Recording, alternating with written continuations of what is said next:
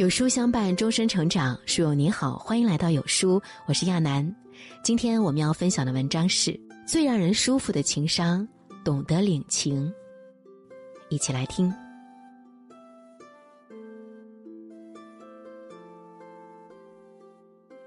心理学家武志红这样说过：“一个人的幸福感是建立在社会关系基础之上的。”诚然，每个人都不是一座孤岛。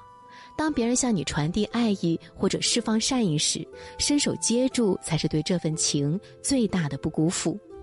学会领情是一个人最高级的情商。领情是一种能力。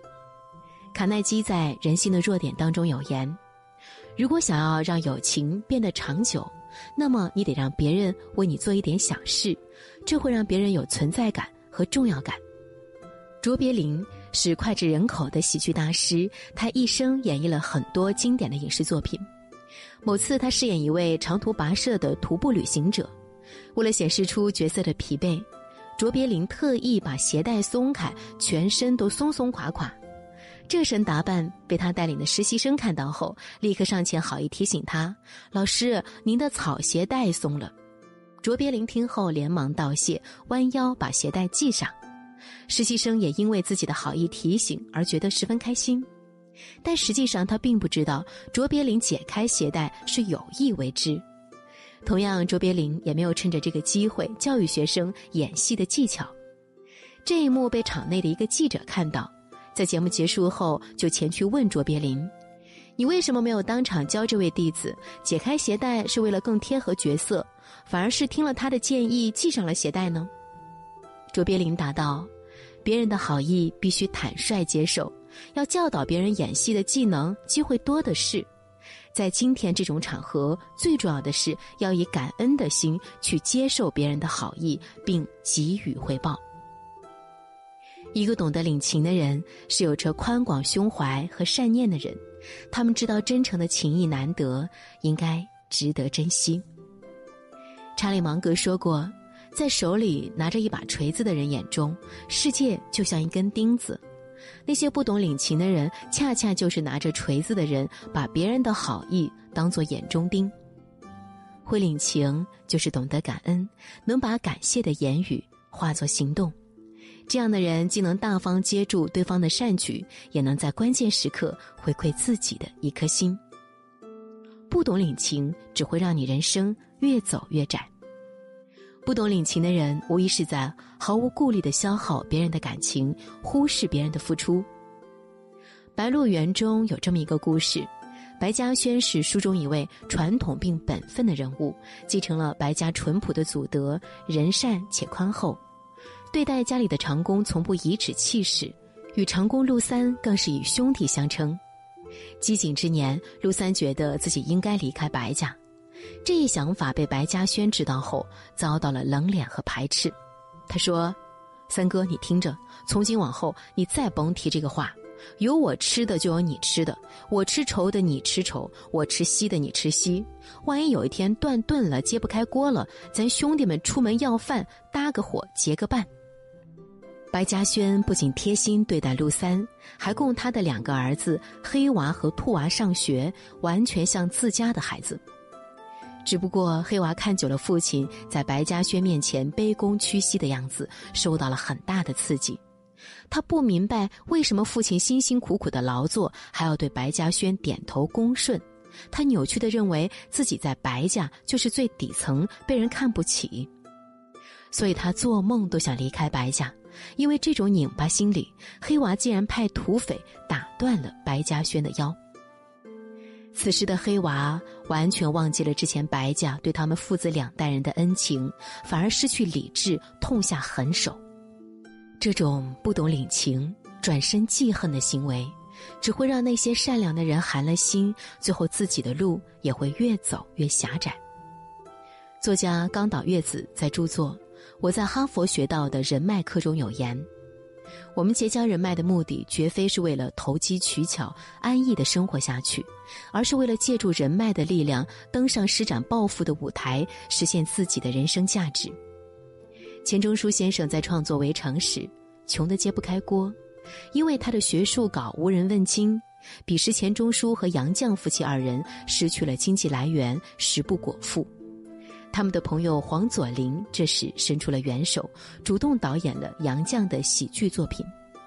夫妻俩没有自视清高，而是领了这份恩情，并把这份帮助记在心里。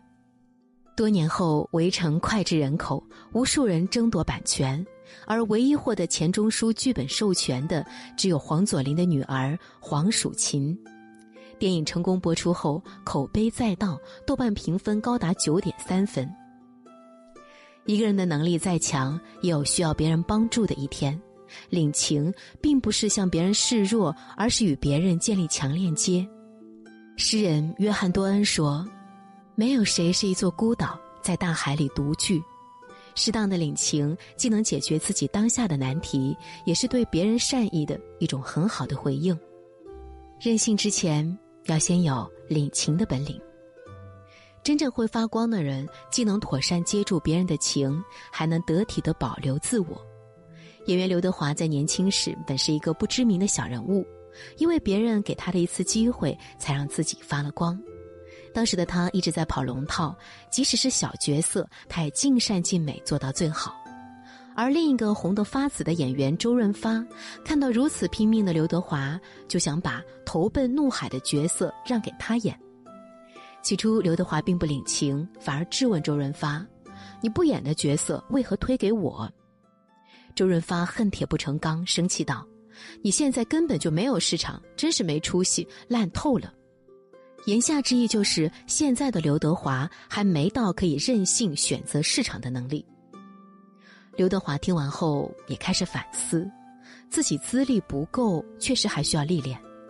斟酌考虑后，刘德华听取了周润发的建议，认真演戏。最后，他凭借《投奔怒海》声名大噪，打开了市场，还获得了第二届香港电影金像奖最佳新演员提名。幸好刘德华当初领了这份情，才能帮助自己在事业上加速前进。有自己的想法固然没错，但面对别人的主动帮助，学会领情更加重要。这份情谊既是一份关心，更是一份在乎。今年的一部热播剧《山海情》几乎零差评，深得观众喜爱。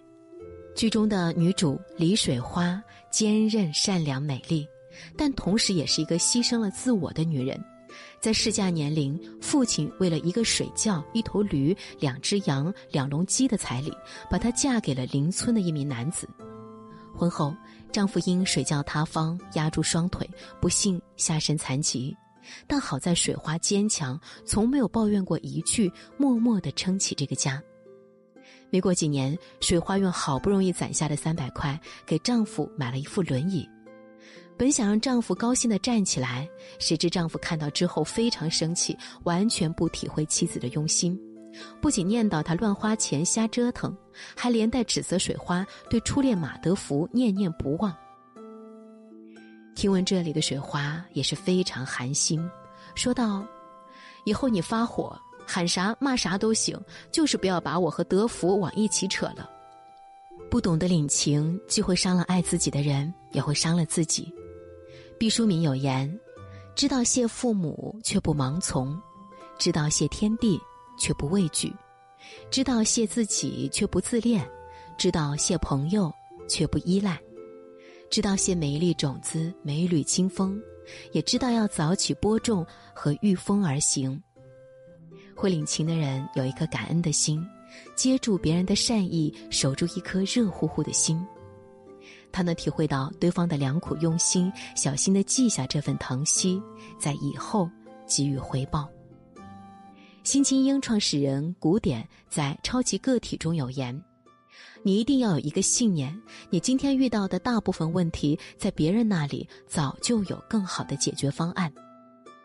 而善于领情的人，更会妥善的处理问题，在别人那里得到充足的扶持和帮助，同时恰当时机也能传递出自己的善意，把自己变成一个容器，接得住深情，也给得出暖意。”如此这样，才算在世间好好的活了一回，与他人产生了强烈的联系和交互。我们常说，乐善好施能服于人，上善若水，厚德载物。